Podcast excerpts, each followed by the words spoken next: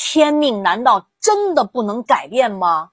自己已经知道那个山鬼预言他今年要死啊，不知道是具体的月份和日子，所以才会最后一次巡游天下。因为到了秋天啊，秦政府的使者从关东返回咸阳，路途中啊遇到了一个神秘人。这个神秘人呢就拦住了这个使者，并奉上一块玉璧，说：“请替我转交好持君。”然后呢又说了一句怪话：“今年祖龙死。”使者刚想问清楚什么意思呢，对方忽然消失不见了。可手里呢，使者还拿着那块玉璧。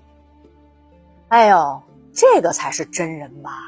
可是始皇帝没福报啊，这真人他没遇见。于是啊，使者到了咸阳之后啊，向嬴政献上了玉璧，怪事连连，不知道该怎么办了。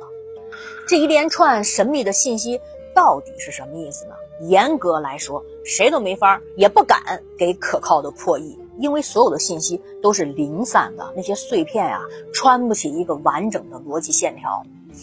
我们先解决其中一个问题吧：祖龙到底是何方神圣呢？我们从《史记》的记载来看，秦始皇勉强把祖龙啊，他个人啊，解释为人的祖先。但是我告诉你吧，他个人心里门儿清，这所谓的祖龙指的就是他自己。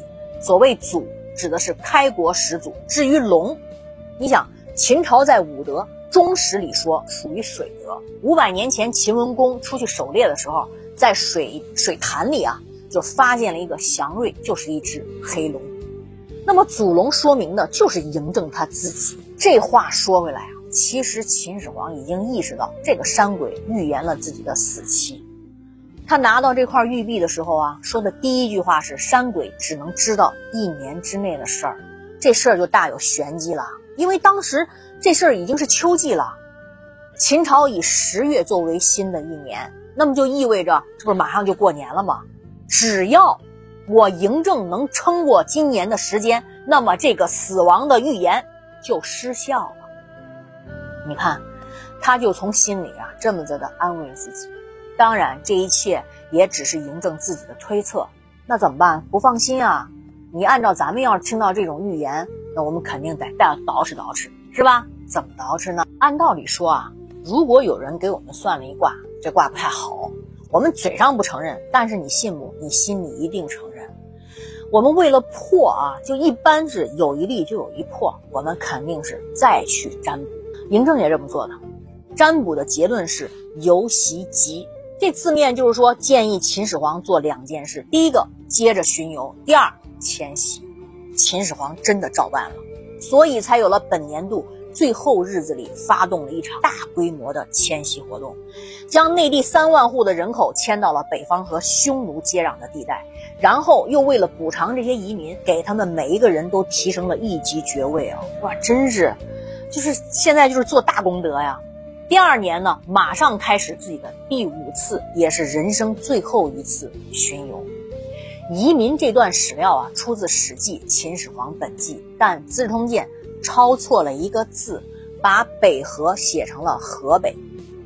胡三省给《资治通鉴》作注的时候啊，也没有发现这个问题，错将河北解释为了北河之北。这就让人是特别的容易误解，以为呢是把北河和榆中的居民哎迁移到了别处，事实是相反的。真正我查的史料呢，真实是将内地的三万户人口迁到了北方和匈奴接壤的地方。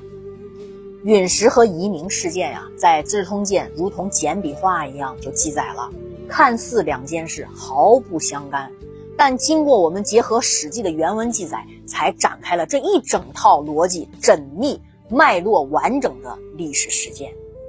二零零九年初的时候，北京大学接受了捐赠，获得了一批从海外回归的西汉竹简，其中有一部叫《赵正书》，开篇讲的就是秦始皇在最后一次巡游途中生了重病。于是就感叹说啊，天命难道真的不能改变吗？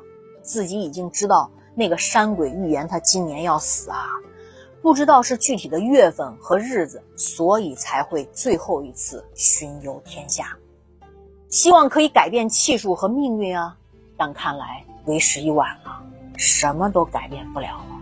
这一段的内容啊，刚好可以和祖龙死预言合拍，说明秦始皇搞的国民大迁徙也好，最后一次巡游也好，都是为了扭转之前那个山鬼预言他命中的运数。